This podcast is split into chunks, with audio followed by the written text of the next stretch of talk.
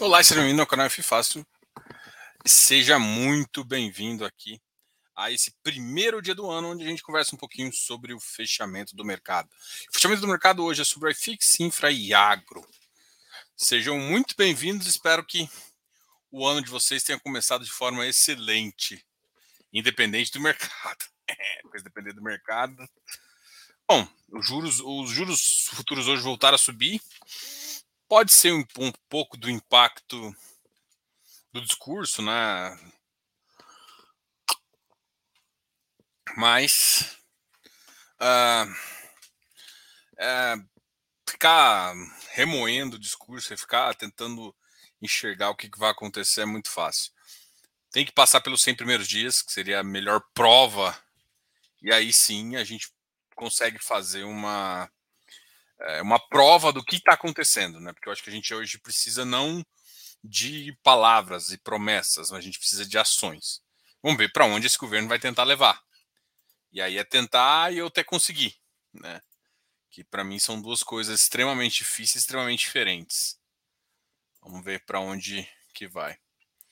Ah, não sei se o pessoal viu, a gente entrou hoje numa nova cara, assim, a gente criou um, um design diferente para o canal. Então, dá uma olhada aí, dá a sua opinião, tá? Vou até mostrar aqui, antes até de compartilhar aqui o canal. Vou, calma aí, espera aqui. Vamos apresentar aqui. Essa aqui é a nova carinha do, do canal, tá? Inclusive, te mudou a thumb também, então dei as suas opiniões sobre o que você achou da, da imagem. Uh, a gente tirou um i, tá? Hoje, assim, oficialmente a, a marca. Uh, a gente vai continuar, vocês vão continuar achando por FII fácil, mas a gente oficialmente vai mudar a nossa marca para FI Fácil Investimento, né? Porque a gente fala de fundos de investimentos fechados, né? Então a gente vai mudar um pouco, porque a gente fala não só de fundos imobiliários, né? Com, como também a gente fala de fundos de, de, de infra e também agro. Então, o objetivo aqui é cada vez ampliar e eu acho que a, a marca FIFAS ficou muito importante. A gente não quis alterar muito nem a pronúncia, nem nada. A gente optou por continuar. Então, aqui, ó, ainda se você quiser pesquisar, a gente ainda é arroba FIFácil com dois Is, mas a marca oficialmente a gente vai começar a falar FI só, fácil, né? Inclusive o Instagram a gente deve mudar também, tá? Uh, de qualquer forma, a gente também mudou um pouquinho a nossa thumbnail, então vai deixando a opinião aí, o que, vocês acharam disso. Uh, gostei, não gostei, prefiro a outra. Vou abrir também um. Uh, tem como você abrir aqui um, uma enquete para a gente conversar disso. Eu sei que isso não, não, tem nada a ver com o mercado, mas é sempre é bom saber a opinião de vocês. Ah, para quem não lembra, a gente até a gente tá com cursos abertos, né? Nós temos dois cursos principais. Um curso de valuation imobiliário, que na verdade é um curso completo, tem a amplitude de informações lá e acaba com uma parte de valuation. E além disso, a gente também tem um curso completo de infra, que também passa toda a amplitude de todos os ativos FIP infra, e a gente também traz a uh, uma traz informações sobre a gente até da mentoria, né, sobre esse, esse produto, é uma mentoria coletiva e também faz um auxílio de como encaixar ele dentro da sua carteira, né? As, as últimas aulas é justamente uma aula de montagem de carteira. Né? A gente deve adaptar essa montagem de carteira também para fundos imobiliários, né? É, eu acho que os dois precisam disso. E teve uma aula que o pessoal teve uma aula, na verdade, um vídeo que a gente colocou aqui que deu uma repercussão muito legal e a gente vai começar a, a trabalhar esse vídeo de forma, inclusive, eu acho que nos cursos, né? Isso é uma, uma ideia que me deram e eu achei excepcional. A gente vai fazer uma aula ali, justamente para para poder avaliar um pouco, né? Eu acho que muita gente. Eu fiz uma aula para falar de performance, tá? E nem todo lugar é fácil de avaliar a performance sua da carteira. Né? E a gente uh, vai colocar algumas referências justamente para fazer isso, tá? A gente vai colocar alguns métodos é, justamente dentro do curso para fazer isso. Então, se vocês tiverem interesse de aprender como é que faz, é, sejam muito bem-vindos ao canal e também participem desses cursos. Para quem quiser um dos dois cursos, né, já aprendi fundo imobiliário, quer aprender valuation, está é, com um desconto de 20%. É até quarta-feira, né? Provavelmente vou estender até sexta-feira. Não vou nem falar até quarta, porque vai ser basicamente até sexta. É, muita gente pediu, falou que o feriado não conseguiu olhar direito. Então, beleza, a gente vai deixar até sexta-feira é, essas, esses dois cursos. E tem o curso, e tem os dois cursos com desconto muito maior, que na verdade é ali de. Uh, que na verdade ali é os, com mais de 35% de desconto. Então a gente acha também que é, um, que é uma boa vantagem. É... Bom, espero que vocês tenham gostado do logo, espero que vocês estão gostando ali. Eu vou até mudar aqui no banner também. A gente está colocando a nossa marca. Eu vou testar alguns aqui. Vamos ver como é que vai ficar. Aqui você não ficou bom, não ficou bom. Esse aqui, esse aqui vai ficar a marca aqui em cima. Fácil investimento e eu também vou mudar a minha letrinha aqui. Editar nome. Agora é Fácil investimento.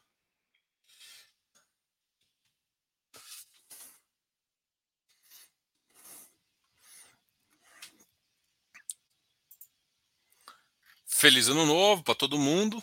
E vamos, vamos abrir aqui. A gente estava mostrando aqui a nossa carinha nova, mas agora a gente vai falar um pouquinho de 2023 e falar um pouquinho, óbvio, de, uh, de como é a perspectiva para esse ano. Vou compartilhar aqui minha tela. O IPCA para esse ano com uma projeção de 3,5,3 e a projeção de 2024 é 3,5.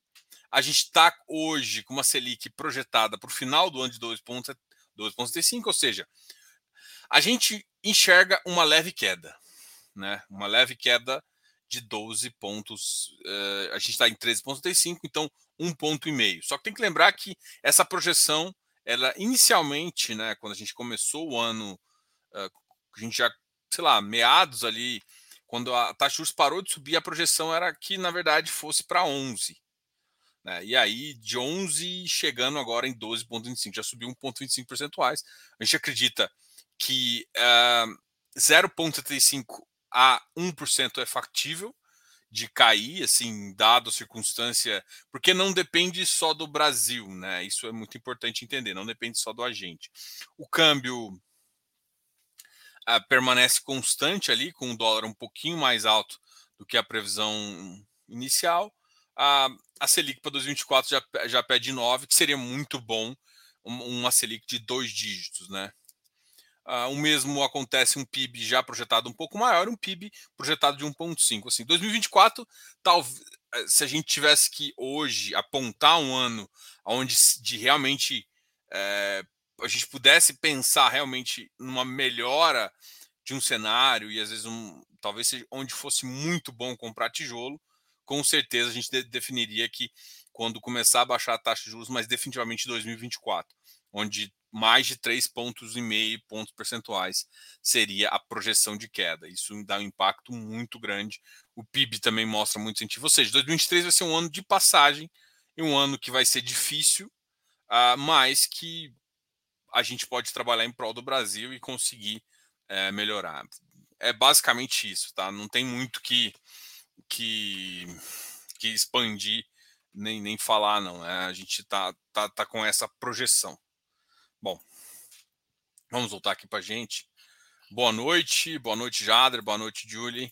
Fiz os papers, um logo, no, um, isso, a gente está com um logo novo, casa nova. Boa noite a todos. Boa noite, Eleu, Aloísio. Júlia, a gente já conversou. Antônio. Boa noite, Igor.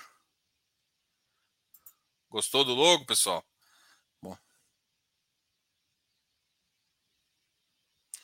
A gente não é VIP, não tem selinho. É, o VIP, na verdade, é. É porque o pessoal faz assinatura, né? É só fazer assinatura que fica com o loginho na frente do nome.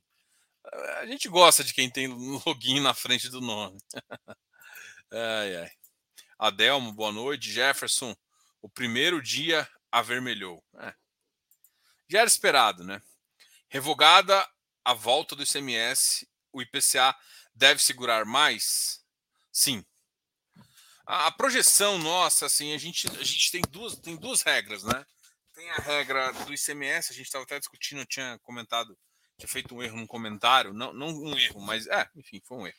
Mas é, aglutinando todos as, as, os impostos que tiraram do, do, do, da gasolina, e foram, foram três, basicamente. ICMS, uh, que é o maior, né, que tem um maior impacto, e também PIS e COFINS. PIS e COFINS foi o que foi é, não vai ter, né? Foi, foi, foi aditado o decreto e por mais dois meses não vai ter. E o, e o CMS é uma questão aí do, dos governos estaduais, que vai depender um pouco. É muito provável que nenhum governo vá aumentar bruscamente, né? Não, é, até porque pegaria muito mal para o governo, né? porque isso impacta direto a inflação, meta e tudo mais, e eles vão querer negociar com Brasília uh, essa, questão. Então a gente acha que no curto prazo não pode, a gente achou até que poderia ter um impacto brutal no curto prazo, mas não vai ter. Então, assim, o impacto, uh, alguns estados vão subir marginalmente, então uh, a inflação não só de dezembro, mas como janeiro vai ser um pouco maior, vai estar pressionada, mas talvez o impacto de volta, que era o impacto, ou seja, de tirar e colocar, foi a tirada que gerou a deflação e a, colo a colocar realmente levaria para patamares de novo de 1%, o que impactaria na projeção ali 1%, o governo vai fazer. Então, a nossa projeção é que é, esse impacto do ICMS, inclusive, já esteja na conta dos, da, das, dos economistas e seja na casa de 0,25 a 0,5. É claro que se o cenário piorar uh, entre federação e estados, a gente pode ver alguns estados puxando mais e a inflação em algumas, uma, alguns lugares um pouco maior. Tá? Então seria mais ou menos esse cenário. Agora, tem que lembrar que mesmo a inflação a 5%, uh, ah, a maioria dos ativos high grades tem uma taxa entre 6% e 7%, o que daria ali uma métrica para esse ano de 12%, né?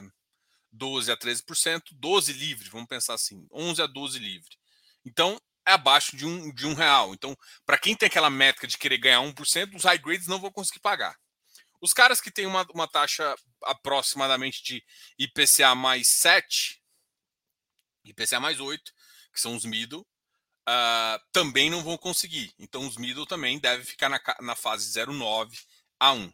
Essa é a métrica que a gente espera. E os high yields, esses sim, podem ficar ali por volta de 1, mas não muito mais do que isso. Então, a projeção é essa. Enquanto isso, os, os CDIs, por isso que a gente falou, brincando, né, que o CDI continuaria rei. Porque, na verdade, o CDI vai ficar por, com essa taxa mais alavancada por mais tempo. Né? Só que, uh, de toda forma, é, não pode, pode ser que não seja o impacto CMS, mas tem outras coisas que devem impactar em algumas cestas em relação à inflação. Né? a inflação projetada ainda está 5,3, mas a depender de algumas coisas pode sim subir. Tá? Então, esse é o cenário. Tá? Esse é o cenário que a gente trata. Né? Uh, os ativos CDI continuam vão continuar se performando melhor e os ativos IPCA não vão, não tem mais aquela quebra de deflação, mas também não vão não vai ter aquelas inflações de 0 de 1%. Talvez em dezembro e janeiro uma inflação um pouco maior, que chegasse a 0,7, 0,6, mas seria só esse, esse, esses dois esses dois primeiros meses que já são meses mais inflacionários, você ter patamares ali um pouco maiores e depois a curva se normalizar e a gente entrar na, na, na faixa de inflação padrão, tá? Eu acho que vai ter muita negociação, não é à toa que o governo tirou, deixou, manteve o PIS e o COFINS uh, zerados, né? Mas esse cenário aí que a gente enxerga para o mercado. Muita gente fala, Joe, vai ser oportunidade. Na verdade, o que vai acontecer é que os ativos de, de, high, de high grades, alguns não vão ter, ah, vão ter que, alguns que estão pagando recorrência, tipo 1,10, alguma coisa, devem ter que diminuir para um real, para 90 centavos, para conseguir manter uh, para conseguir manter a estrutura, tá? E e nesse sentido a gente uh, fica fica bem confortável com, a, com essas questões. Então assim, é, no início do ano a gente tem essa projeção. Então é, a inflação, o IPCA em si, é, por conta do decreto, e é eu quero ver essas duas primeiras semanas, né? Vai indicar um pouquinho como é que os estados vão estar, mas eu não acho que os estados vão mudar muito, não. Tá? Então vamos, vamos realmente achar, vamos realmente verificar se, se, se foi isso, e aí a projeção realmente é, é ficar um pouco mais com o CDI. Eu nunca, nunca zeraria minha posição de IPCA, nem nunca deixaria menos de 40% de IPCA, porque a inflação, cara, é uma coisa que no Brasil, se começa a subir, é o primeiro que vai captar. Porque, principalmente, por mais que o Banco Central esteja independente e ficar contra. É, o cara que sente primeiro, né? O Banco Central ele base, tem bases, né? Se a inflação subir, é isso que vai que ele vai tentar, ele vai subir a Selic justamente para converter isso.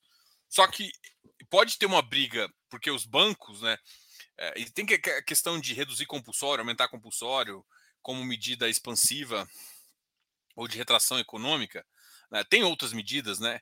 E o Banco Central pode tomar medidas é, retracionistas e os bancos privados, bancos públicos, que são de controle do governo, pode ter umas medidas. Então você começa a brigar, que era um dos choques que aconteceu, inclusive, com a Dilma, né?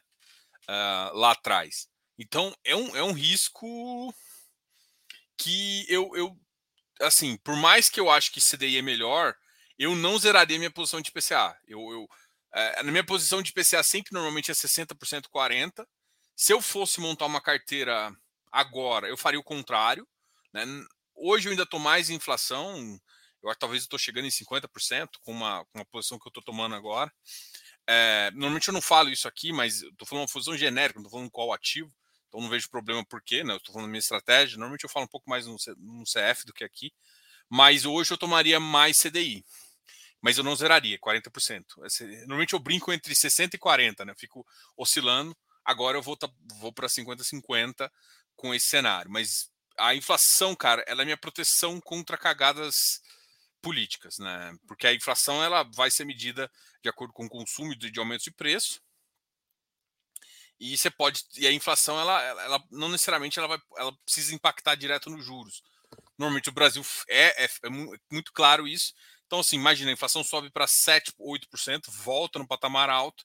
Quem vai, quem pode sentir primeiro é justamente nosso, nossos amiguinhos a IPCA. Então, uh, essa é a minha visão, né? Eu não projeto IPCA tão alto. Eu estou um pouco com focos agora, né? Principalmente depois do que eu vi agora no começo, ainda de olho no que os estados vão fazer. Enfim, essa é a realidade. Uh, boa noite, CF na área. Diogo, uh, é possível os fiagros serem convertidos em, fi, em fiagros? FIs de agro? É possível. Você acha que seria melhor?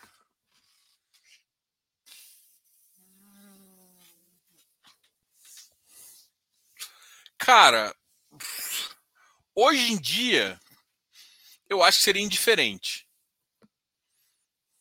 Sendo bem honesto.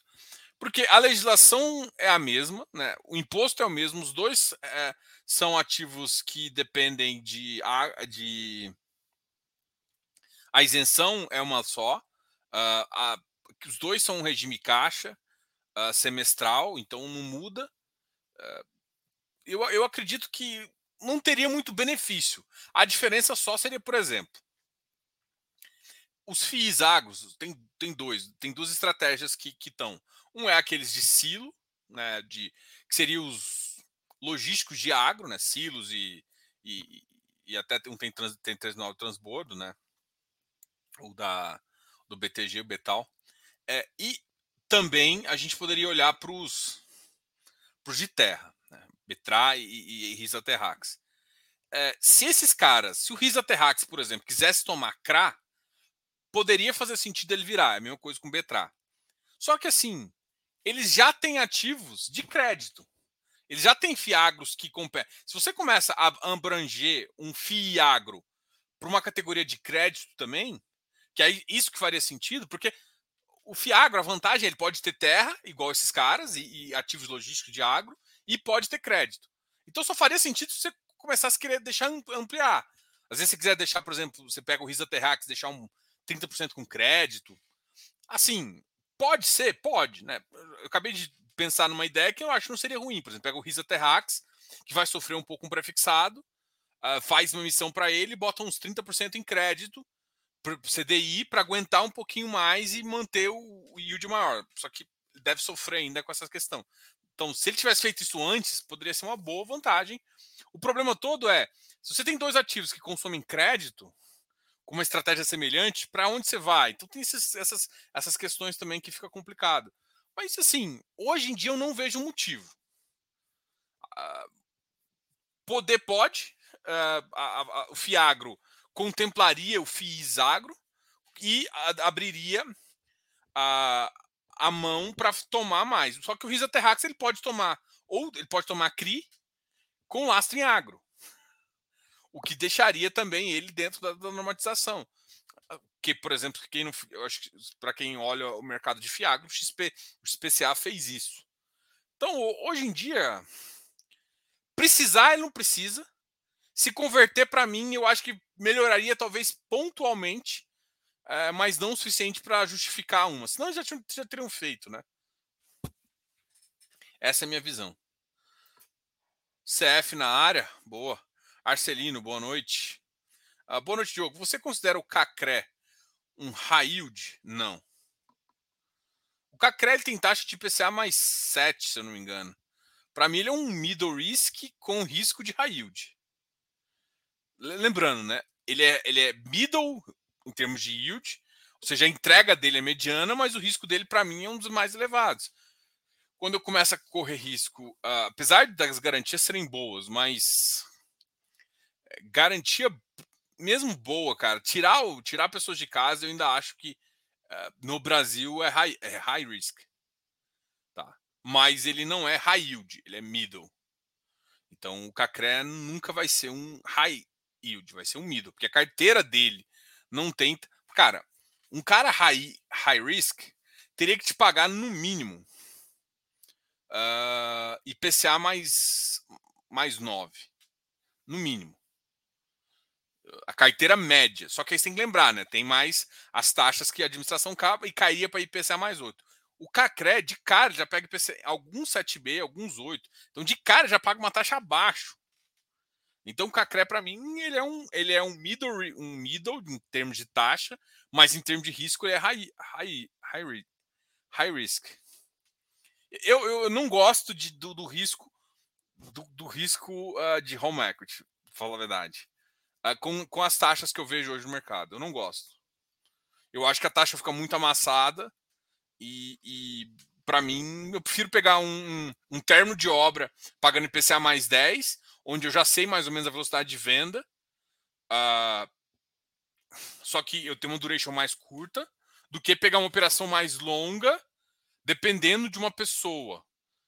É, ah, mas a casa é, é, difícil. Ah, mas, cara, no Brasil você tem crise atrás de crise, começa a estar de implência, não é tão fácil tirar inquilino. Por mais que tenha uma regra hoje que é muito mais fácil que antigamente, mas, cara, eu já vi muito rolo, muito rolo, muito rolo, muito rolo.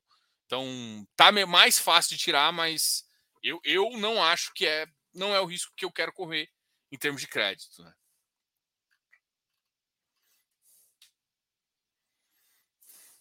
Aproveitando a pergunta do Danilo, você acha que um, um problema com acreditadas poderia afetar o crack? É claro. Sim.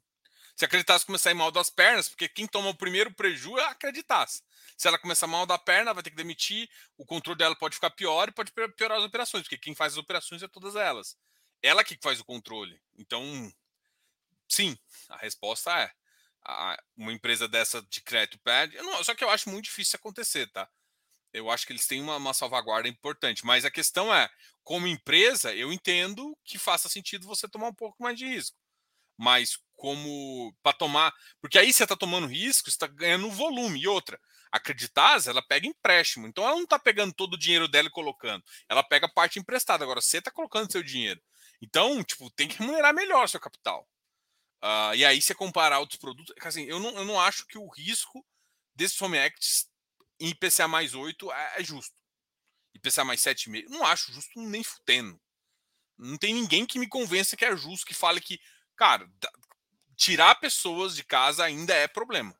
Por mais que seja muito menos problema que antigamente, ainda é problema. Na sua visão, o setor agro será promissor em 2023?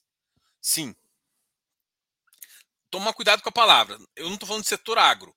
Eu estou falando que, na verdade, o setor de crédito agro é promissor. É diferente. É a mesma coisa.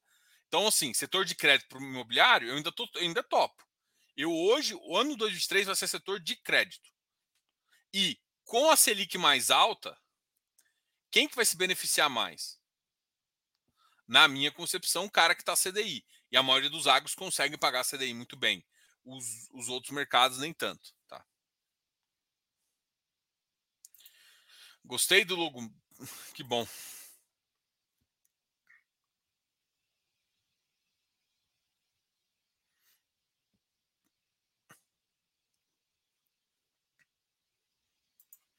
Fala, Diogo.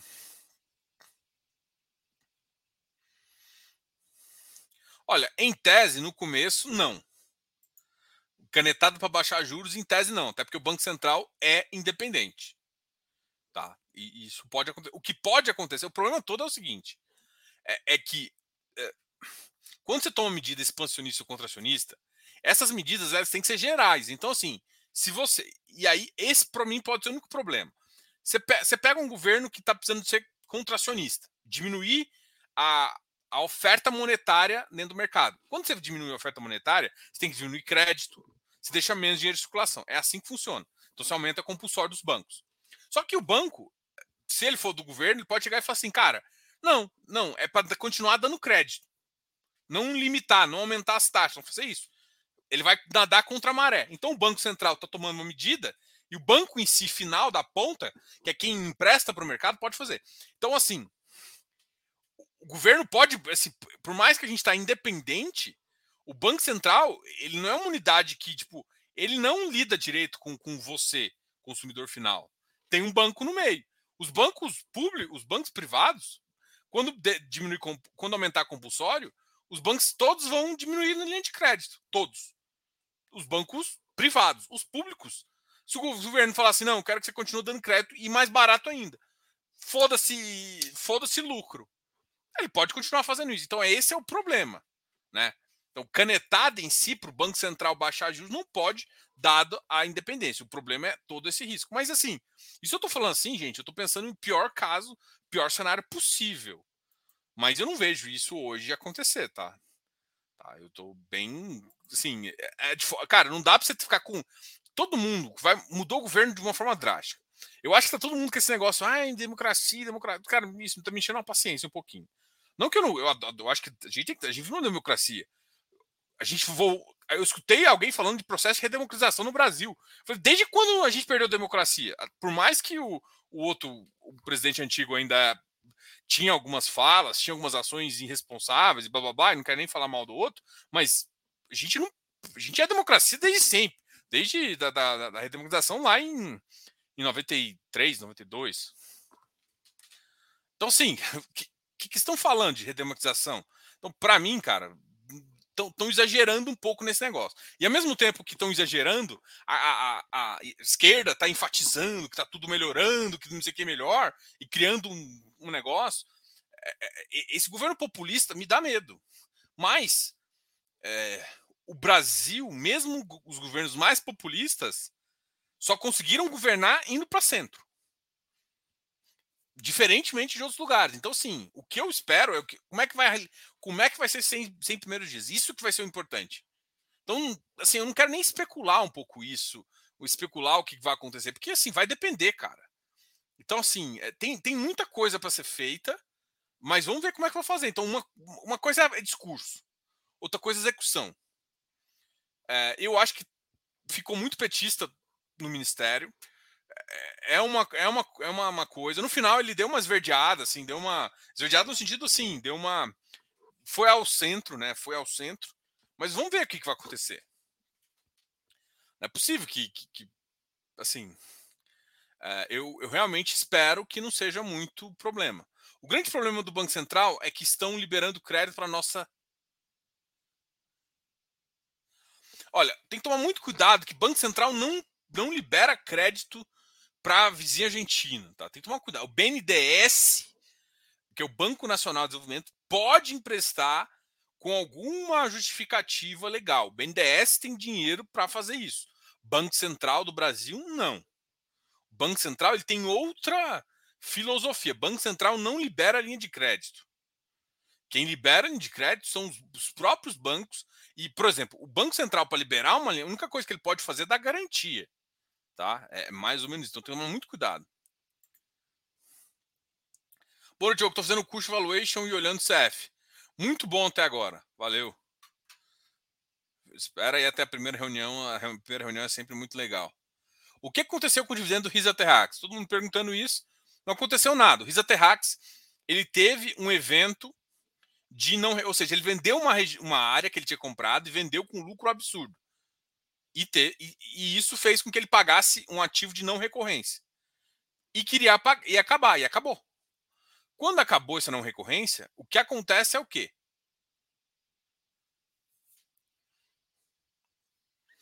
É... Quando acaba essa não recorrência, ele vai pagar menos. Só que eu acho que ainda tem ajustes aí para ser feito, tá? Eu não acho que, que ele vai. Mas assim, ele vai pagar menos que ele pagava antes. Que eu acho que pode impactar bastante no preço dele. Vamos até ver quanto que ele ficou. Ele tinha terminado, ó. Ele foi por 93.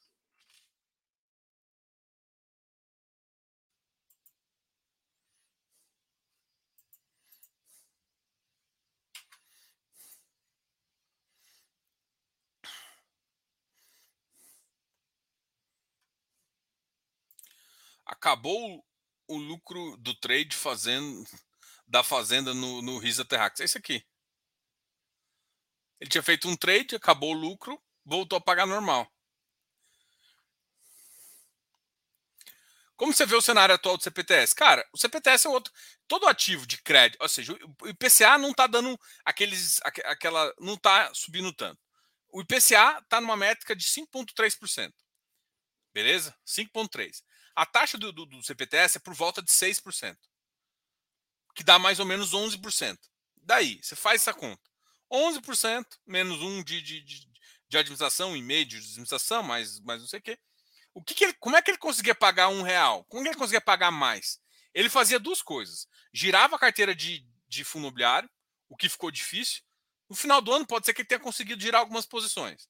Outra coisa que dá dinheiro para ele girar posições de crédito, ou ele consegue originar e vender. O que também tinha ficado porque a taxa de juros tinha subido muito. Então, o caso dele é um caso que ele, em 3, 4 meses, eu acho que ele vai recuperar a pagar, em média, 0,8 a 0,9. Essa é a projeção para para ele do ano, tá? Assim, se fosse Diogo, qual a expectativa? Dado a, a inflação desse ano, dado o cenário que a gente enxerga, a métrica dele mudaria para. Sem entender isso, é onde você vai enxergar valor ou não. Não esquece de deixar o like. Uh, Diogo, Canip informou 1% e caiu 2,6%. Outros FIs de papéis fizeram o mesmo. Na sua opinião, o que se deve a isso? Efeito Lula ou o mercado não acordou? Cara, eu acho que o decreto é, que o Lula fez acabou não gerando impacto eu acho que muita gente às vezes esperava mais do que veio. Esperava às vezes dois, um real, dois. É, eu acho que o impacto, algumas coisas do discurso, que é complicado, mas o mercado também. O mercado não está com um apetite comprador tão grande. Então eu acho que são essas três coisas, né? Ou seja, o mercado está mais vendedor do que comprador. Então ele vai animando devagar e vende muito rápido. Então, esse é o cenário que a gente enxerga hoje. Ah, o efeito Lula, não sei se eu não posso nem chamar esse efeito Lula. Mas, por exemplo, teve um decreto que vai impactar a inflação, que vai demorar um pouco. Tem essa questão que a gente está discutindo, o ICMS. Então, o IPCA parece-me mais controlado. A gente ainda vai acompanhar os próximos os próximos planos aí, mas me parece o IPCA um pouco mais é controlado. Se o IPCA está mais controlado, o ativo melhor hoje de investir é o CDI. Se o PCA tirar, perder o controle, então é natural que as pessoas, porra, eu queria ganhar mais. Cara, enquanto um CDI, um, cara, um KNCR, que é o cara que paga menos no mercado hoje, paga basicamente CDI, porque ele tem uma carteira de, de CDI mais dois, mas ele paga um ponto pouco um, um de taxa. Talvez hoje, com o desconto dele, ele já está com uma taxa equivalente de um de CDI mais um, mas beleza. É o cara que vai te pagar 1,20. Cara, você pode fazer nada e receber 1,20 no, no KNCR. É claro que no longo prazo esse KNCR vai pagar menos, mas você pode receber 1,20. Ou você pode ir para pro, os caras de crédito, os high grades, que é o mesmo nível do KNCR, que está recebendo 1%, 0,9%. O que, você vai preferir? E esse, ou seja, se você recebe 0,9%, o cara, o cara vai vender. Se ele vender, vamos pensar um cara, se ele vendeu um Canip que pagou 1% e for para um KNCR, ele tá, vai ganhar no próximo mês mais. É assim, que, é assim que deve pensar? Não, mas eu tô falando que marginalmente muita gente pensa assim e aí volta os IPCAs cair. Porque o IPCA poderia fazer sentido se continuasse acelerando a inflação. Esse mês a gente vai ver valores maiores. Mas no curto prazo o pessoal não vai enxergar. Então quando vier a inflação agora, já o pessoal já vai dar uma assustada. E provavelmente eh, de dezembro e janeiro vão ser os dois meses mais altos ali, onde vão pressionar um pouco a inflação para cima e depois deve ceder um pouquinho de novo. Nesse momento é que os caras de, de, de PCA devem puxar para cima. Então, pelo menos é. Então, eu não sei se é efeito Lula exatamente, mas o mercado está mais sensível. Pensa naquele. Ele está mais é, sensível. Sensível. Acho a palavra é essa, sensível. Então, qualquer coisinha. Ai, ai. Enfim. Acho que não posso fazer muito isso, né? Parece preconceito. Mas não é. Quem tem estratégia de giro em operações de high grade de CRI e debênture que consumiu resultado acruado deve ficar muito mais tempo amassado? Uh, sim. Eu acho que não muito mais tempo, mas pelo menos um ano e meio. mas um ano e meio vai. Se você está tá com operação uh, putz, vai ser mais, vai ser mais difícil. Porque só vai conseguir mesmo liberar ali em 2024. E aí, Fênix, boa noite. Não aguenta esse papo de democracia, é o encantador de jumentos e seus jargões. É. Cara, essas coisas. Boa noite, Correia. Opa, boa noite, Diogão. Fala aí, galera. O governo é do PT. Claro que tem petista. Foi o projeto que ganhou a eleição. É mais ou menos. Né? O, o, projeto que ganhou não. É, teve, tem mais petista do que deveria. Era esse o problema. Quem ganhou não foi não foi o PT, né? Foi, a, foi aquela. Até não, não, é, foi a, aquela galera PT, um monte de coisa. Inclusive com apoio do MDB depois até de várias outras pessoas. Então não, tem que tomar cuidado. Não, nunca esperava, não, não espero extremistas de esquerda, nem que o governo não tenha pessoas de esquerda. Não é isso que se espera. Mas se esperava um governo com mais com mais ministérios importantes de centrão. Ficou a maior dos ministérios importantes ficou com a turma do PT. E, e ele não ganhou sozinho. Cara, você ganha com diferença de 0,1%, 1 por foda-se, mano. Você tem que distribuir pro centrão. É, é, que é o Centrão que te deu. Quem, quem ganhou não foi o PT, foi o Centrão que ganhou pro PT. O PT tem 30%. É que assim, o outro foi tão ruim que levou as pessoas do meio a, a falar: não, vem cá. Só que, vem cá, mas eu quero, eu quero. Ó, você tem que fazer isso aqui para dar certo. E eu não cheguei muito isso, né? Mas uma coisa é discurso, outra coisa é execução. Vamos ver a execução.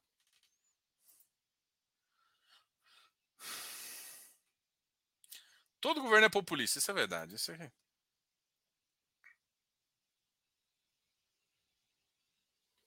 Ah, Cleiton, não fala um negócio dessa asneira, não, por favor. Pelo amor de Deus. Pelo que vi de fato, o antigo, o, antigo, uh, o fato relevante antigo dos Isoterax, em dezembro passado, foi pago uma terceira parcela que deverá ser distribuída ao longo desse semestre.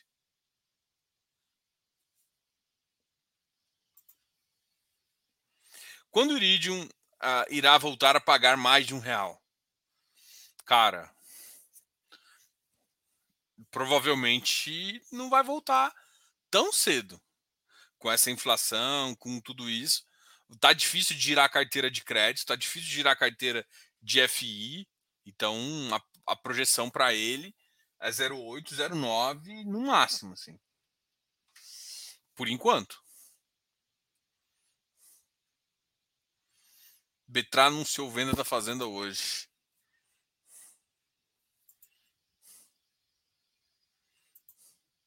Aproveitando o Canip.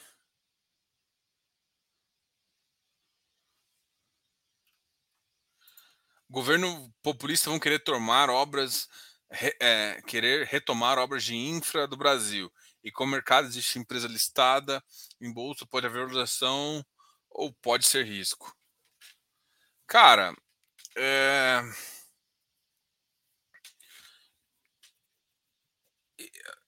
eu sou da filosofia que é o seguinte: se o governo vai investir em infra, vai ajudar as empresas de infra. Só que as empresas de infra, Bruno, é, são empresas que têm margem muito pequena, mas muito pequena, assim.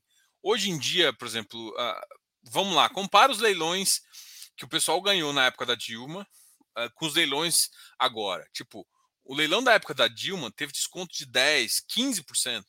O leilão, o último leilão ganho teve desconto de 51%. O desconto foi muito grande, assim. Isso significa que o retorno uh, é muito mais. Por quê? Porque é o setor, hoje no Brasil, um dos mais confiáveis, setor de infra. Então, setor, em termos de dívida, a gente acha que é realmente um setor muito bom. Tá? Uh, é um setor que o mercado está crescendo bastante. Em termos de equity, é um setor que está mais amassado. Com uma taxa de juros de equity, uma, com uma taxa de risco mais elevada, com essa Selic, e ainda possivelmente mais, mais com o mercado ainda mais a risco, tem que tomar muito cuidado. Assim, hoje, se eu, se eu tivesse que escolher um setor que menos, que, que, cai menos, mas que vai subir menos também, é o setor de infra. Justamente por essa característica. Então, o setor de infra, porque ele tem contratos mais longos, ele tem uma, uma previsibilidade maior de caixa, uh, é um setor que sobe menos e um setor que cai menos. Então, eu gosto desse segmento com muita gente, porque é um setor que tem essa, essa questão. Ele é bom pagador de dividendo, ele é bom gerador de caixa. Então, esses dois cenários, para a gente, é ótimo. Mas a oferta de projetos não está tão boa. Mas pode ser também que o governo passado não colocou tantos projetos agora. Esse, esse governo tende a colocar mais projetos. Quando você coloca mais projetos, acontece uma coisa assim: falta mão de obra, então você tem que pagar mais, e aí você começa a melhorar, melhorar as taxas. Se isso acontecer das, das, taxas melhorarem, aí pode fazer. Só que o problema todo é quando você melhora as taxas, você investe demais, não tem pessoas. Em, em tese, o país cresce. Mas o problema é que aquele crescimento meio que, tipo assim, se você não conseguir entregar a obra, o problema todo do PT é que o PT ele, ele é filosoficamente imbecil. E e por que, que eu digo isso? Porque ele não consegue entender que não é fazer as obras, é terminar as obras. Porque se você não gerar o benefício, por exemplo, e outra, a, aquela região, aquela obra, ela tem que trazer um benefício claro para a economia. Por exemplo, uma ponte que melhora é, a passagem de grãos. Aquilo lá é óbvio que vai melhorar, vai melhorar para todo mundo. Você, aí você consegue depois ganhar mais dinheiro com, com, com com pedágio, você agiliza a exportação e importação e você ganha mais com imposto. Ou seja, você gerou uma obra que vai te dar mais dinheiro com imposto e, pra, ou seja, você melhorou a sociedade eh, e aí sim, porque você gerou emprego, aí isso. O problema do Estado desenvolvimentista é que ele tem que ser um Estado desenvolvimentista que finaliza as coisas. E não é as, a estratégia do PT, ele é abrir frente e rezar para que no próxima eleição ele tenha a mesma coisa. E isso, esse é o ponto errado deles, entendeu? Porque assim, você está abrindo vários frentes, o que aconteceu? E aí você não consegue terminar nada. Esse, esse é o clássico problema. O problema não é em si ser desenvolvimentista. A China foi, conseguiu crescer muito tempo. Mas ela foi entregando. Só que ela gerou outros problemas para ela. Tanto é que ela está demolindo casa, fazendo outras coisas, mas isso é outra coisa.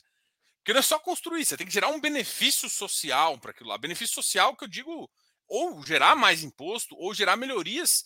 Por exemplo, quando você, sei lá, cria um trem-bala, no curto prazo você pode gerar vários, você gera emprego, você gera fazer isso, depois você começa a gerar mais, mais agilidade entre as cidades, mais coisas. E isso que, é, que é interessante do ponto de vista econômico. que é, é essa facilidade. Você gera uma competição com. Ou seja, você consegue melhorar porque você gera uma competição com, com, com, com, com aviação, por exemplo. Começa a ser uma saída para aviação. Ao mesmo tempo, várias cidades que estão ali no meio começam a ter uma facilidade maior de chegar de um ponto, de um ponto para o outro. É isso, esse benefício, ele é difícil de medir. Isso sim, você consegue mais com alguém mais envolventista. Mas o problema é que, tem que você tem que entregar. E não criar 10 mil coisas e não entregar um, entendeu? Enfim. Ah, bom, acredita na taxa de, de, de, de FII infra FPE? Eu acho difícil. Hoje em dia eu acho difícil, tá?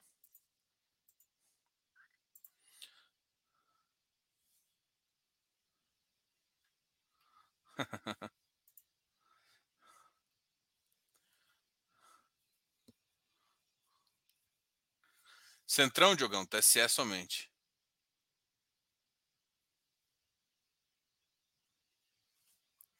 Na minha visão, IPCA pode ter deflação no meio do caminho do 24.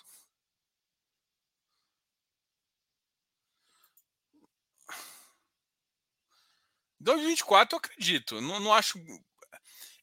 Fiz paper. 2024 eu, eu, não, eu, não, eu não projetaria ainda deflação, sendo bem honesto. Mas, assim, eu acredito que choque pode acontecer se, o, se essa taxa de juros não descer de forma com o PIB um pouquinho mais acelerado. A gente pode ter sim problemas, né? Que foi o que aconteceu ali em 2020. É claro que o cenário é um pouco diferente, porque a, pandemia, a pandemia gerou essa queda de, de PIB.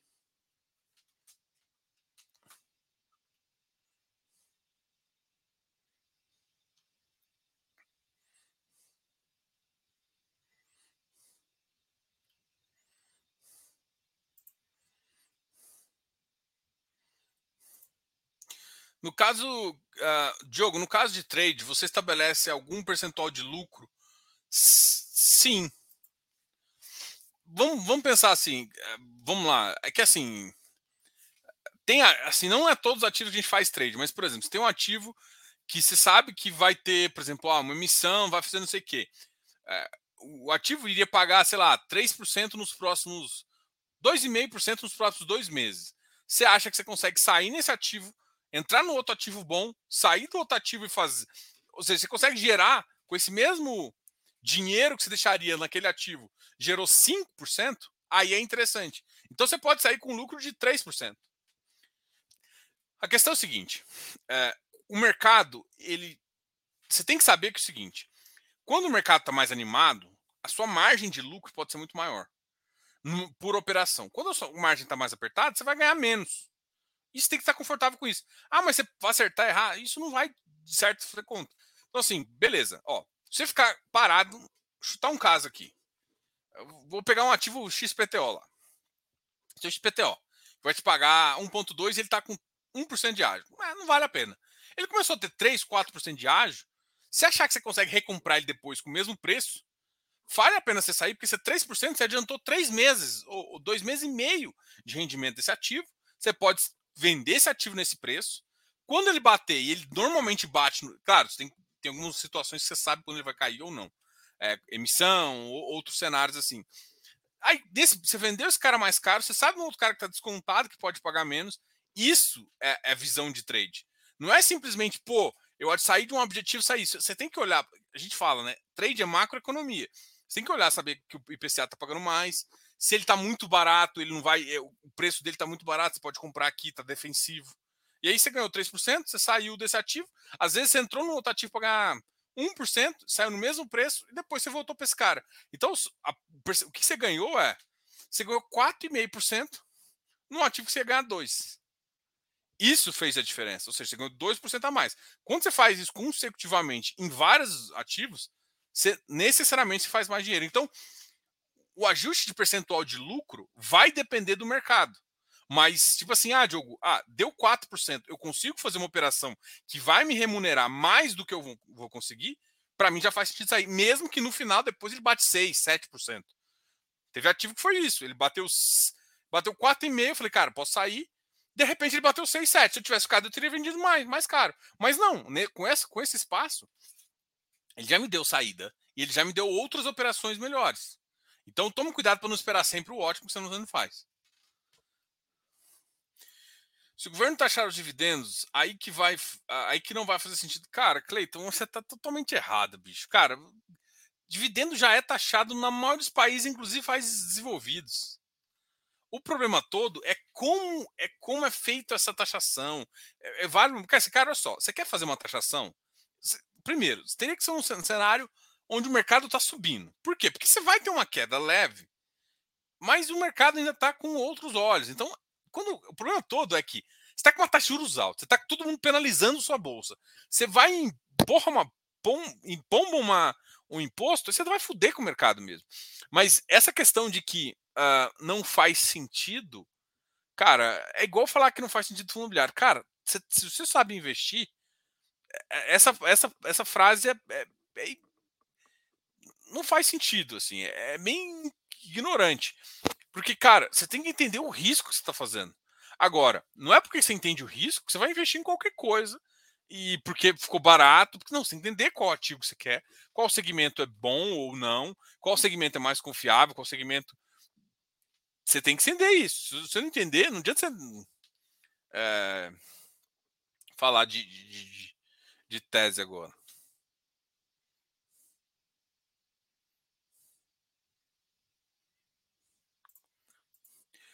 Como o Diogo já falou, hoje em dia é mais fácil ficar em equity do que no crédito. Em equity do que. Não, eu acho que eu falei o contrário. O crédito hoje está um pouquinho melhor. Tipo, equity é muito bom, mas quando a taxa de juros está tão elevada, o equity é mais difícil de ganhar dinheiro. O equity está mais difícil. Tá?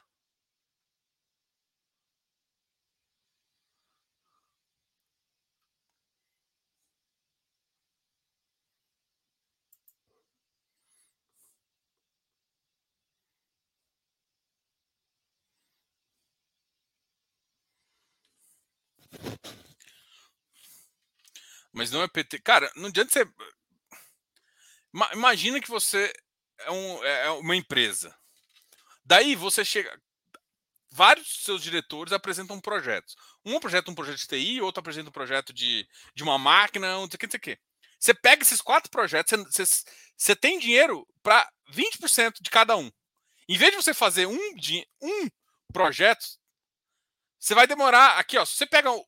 Você tem, sei lá, um milhão. E aí cada projeto é um milhão. Em vez de você pegar esse um milhão, escolher um projeto e fazer, e depois, assim que você faz mais dinheiro, você vai fazendo outro, você pega um milhão e divide em cinco projetos, você sabe que você não vai ter dinheiro no final. Então falar que o PT não decide para a obra, isso é mentira. Por quê? Porque você não tinha um dinheiro desde o começo.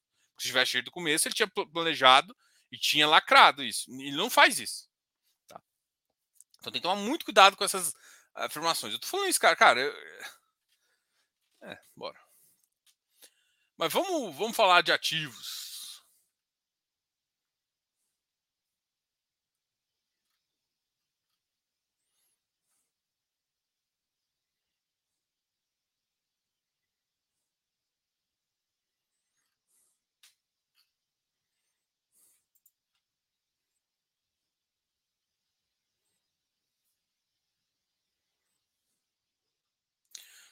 Quiz uh, dizer deflação em algum momento dos três começa acelerando.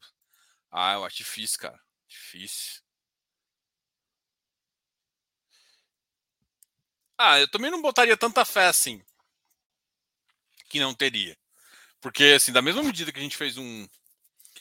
Se, se a economia, se o PIB for tão fraquinho, a gente pode ter, ter um momento, sim, de desaceleração, de aumento de desemprego, a gente pode ter vários momentos. Se aumentar desemprego, tiver deflação, a chance é perder preço em produto. E aí é deflação.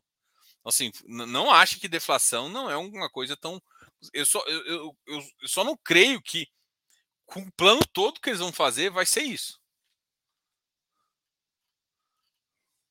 A questão é, eu, eu, assim, eu entendo, não é a política que eu acho que é mais interessante, a política desenvolvimentista. Não acho que a economia de política desenvolvimentista é a melhor. Não acho. Né. Tem governos que fizeram isso e fizeram bem feito. Tem governos que não conseguem fazer isso. O PT provou que não consegue fazer isso. Só que ele volta a tentar fazer. É, é, é isso que eu acho que, que é a, prova ruim. E o que gerou todo o desconforto foi que, que eles foram dobrando a mão. Né? E no final de tudo, a gente viu o que deu. Enfim.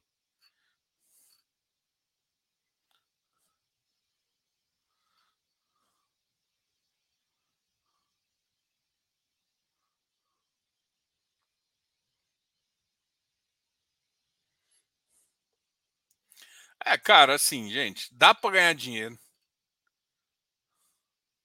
em todos os cenários. Se o dia que você ficar confortável aprender isso, cara, você nunca mais vai preocupar com, com. Ah, porque a Selic. Cara, tem hora que você vai ganhar menos que Selic. Cara, mas. Putz, dá para ganhar, dá para fazer muita grana assim, tá? Ah, eu falo isso porque, porra, o pessoal que tá no Close já viu lá. É que assim, eu, eu, eu sou bem tranquilo, assim. É... Meu objetivo é avaliar ativos. Né? Então, se você vai avaliar ativos, eu fico olhando muito, muito para gestão, né? para baixar os ativos que têm as gestões. É esse o meu papel. Então, fazer reunião, conversar com, com gestores, entender muito bem qual que é o, o deal deles para ver se se é confortável de todo mundo deixar a grana. Esse, essa é a visão que eu tenho, entendeu?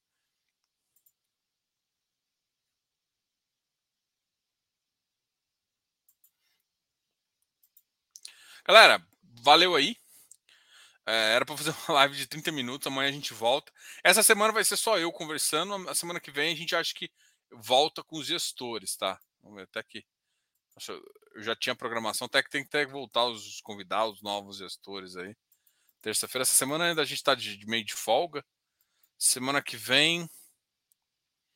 Não, na terça eu não estou fazendo. Na quinta não, a gente só volta daqui a duas semanas. Eu, eu, deixei as duas primeiras semanas. Apesar de semana que vem eu já voltar, a gente volta com a pessoal da Plural. Vamos ver se eles vão fazer ainda. E depois com o pessoal da Panorama. Aí tem o pessoal da Orma, da Ojin, que é um Fiagro. Acho que depois talvez o pessoal do VRTA. Vamos ver. Vamos trazer, convidar os pessoais aqui para a gente conversar mais com vocês. Boa noite aí. Uh, assim, uma coisa que, que, que é, assim, por mais que a gente tenta falar aqui, o, o principal é o seguinte: é, o mercado é parte é você, parte tem que olhar para você fazer adaptação. Adaptação não significa vender e comprar tudo numa hora, mas é você entender o que está acontecendo. Mas dê tempo para as coisas acontecerem. Então, entenda que no Brasil o discurso é diferente de ação, sempre foi. Né? Até porque a ação ela interfere com negociação. Então, teve muita coisa que saiu por exemplo, já tinham dado como certo o imposto sobre fundo imobiliário lá atrás. Mas acabou que não aconteceu. Então, assim, há muito tempo eu escuto fundo, imposto fundo imobiliário. O de dividendo, o dividendo já aceitaram mais. Então, a primeira coisa é calma. Calma. Calma, calma, calma, periquita aí. Calma, periquita. Calma, calma, calma. Então, age. Eu acho que as pessoas ficam muito afoitas, mudou de ano. Não mudou o cenário. O cenário continua muito próximo do que está antes. Os juros continua caiu um pouquinho de otimismo, subiu um pouquinho de nervosismo, vai continuar nessa. Vai ser um pouquinho mais volátil até começar a acontecer. E no que começar a acontecer, aí, aí sim fica mais fácil precificar se realmente vai para o Focus, ou seja, vai para 9% em 24, ou vai melhor, vai para final de, de 23, algo próximo de 10. Ou seja, só, só vamos ver se a gente vai para o céu, para o inferno, à medida que a gente vai que vai vivendo. Então ficar sofrendo por antecipação não adianta porra nenhuma para ninguém.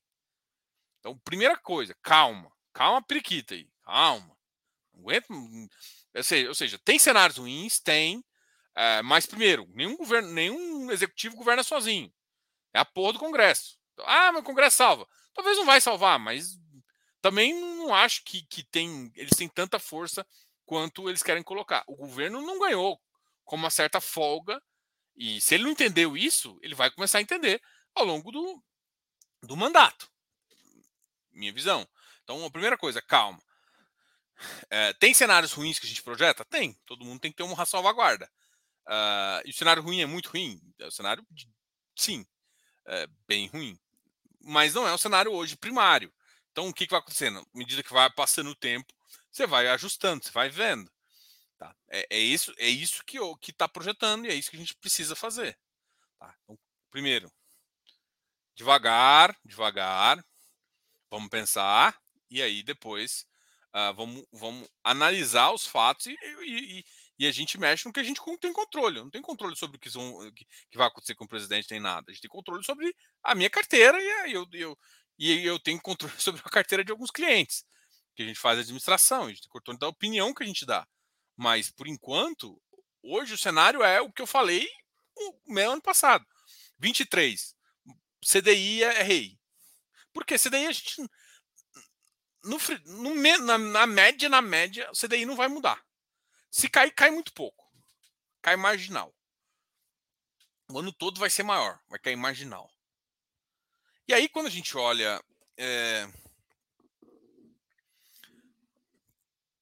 pro, pro resto, o resto vai ficar bom. IPCA tá ali, né? Pode ser que tenha alguns spikes nos meses, acontece um ICMS, alguma coisa assim. Às vezes o PIB fica muito fraco, o desemprego acelera. Mas eu não acho que vão deixar o emprego desacelerar, porque eu acho que eles vão fazer medidas para fazer isso. O que todo mundo vai concordar, só que o PIB está fraco.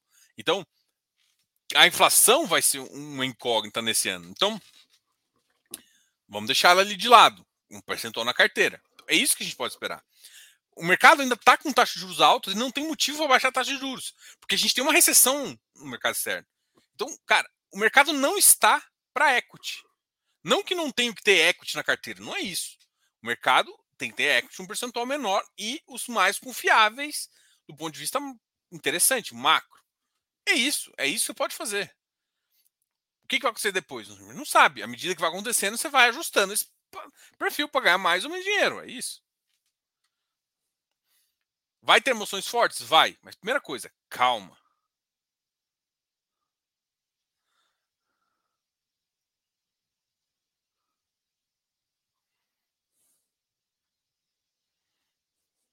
Calma. Bom, primeira coisa. E enquanto você está calmo, deixa o like no vídeo, aproveita para estudar. Né? Vamos fazer o curso do FIFACE aí, ou os cursos, né? Para quem quer aprender infra e fundo imobiliário. Eu falo, parece assim, ah, você está querendo vender. Não, sempre estou querendo vender. a frase é lógico que eu estou querendo vender o curso que a gente faz. Não faz curso para falar, nossa, eu tenho um curso de imobiliário. Não, faço para vender. É, e eu falo isso, aproveita para estudar, cara. É o que você tem, cara. O que eu falo é, hum, faz o que você tem controle. Você tem controle do seu estudo, do que você mexe na sua carteira e do que você está entendendo de mercado, da sua leitura do mercado. Isso é o mais importante que você consegue mexer. Claro, e a melhor forma é óbvio que é estudando. Mas é a visão que eu sempre tive, que eu, que eu sempre trabalhei com todo mundo aqui. Mas agora vamos falar que é de graça. Dá o like é de graça. Paga nada. Só deixar o dedo aqui, senta o dedo do like. Deixa um comentário também, deixa um joinha, um comentário. Fala o que você achou do nosso novo nosso novo logo, do nosso novo, na nossa área inicial ali, o que, você achou? E vamos, vamos que vamos, cara. Depois a gente conversa mais. Sei que tem muita pergunta, já chegou o Rodrigão aí, mas acabou hoje a live, já 10 horas, já, já tô enrolado aqui, era para fazer uma, uma live de 30 minutos, acabei enrolando aqui falando das coisas. Mas bom, bom, a gente tem mais assunto para amanhã e sempre tem mais assunto. Abraço. Tchau, tchau.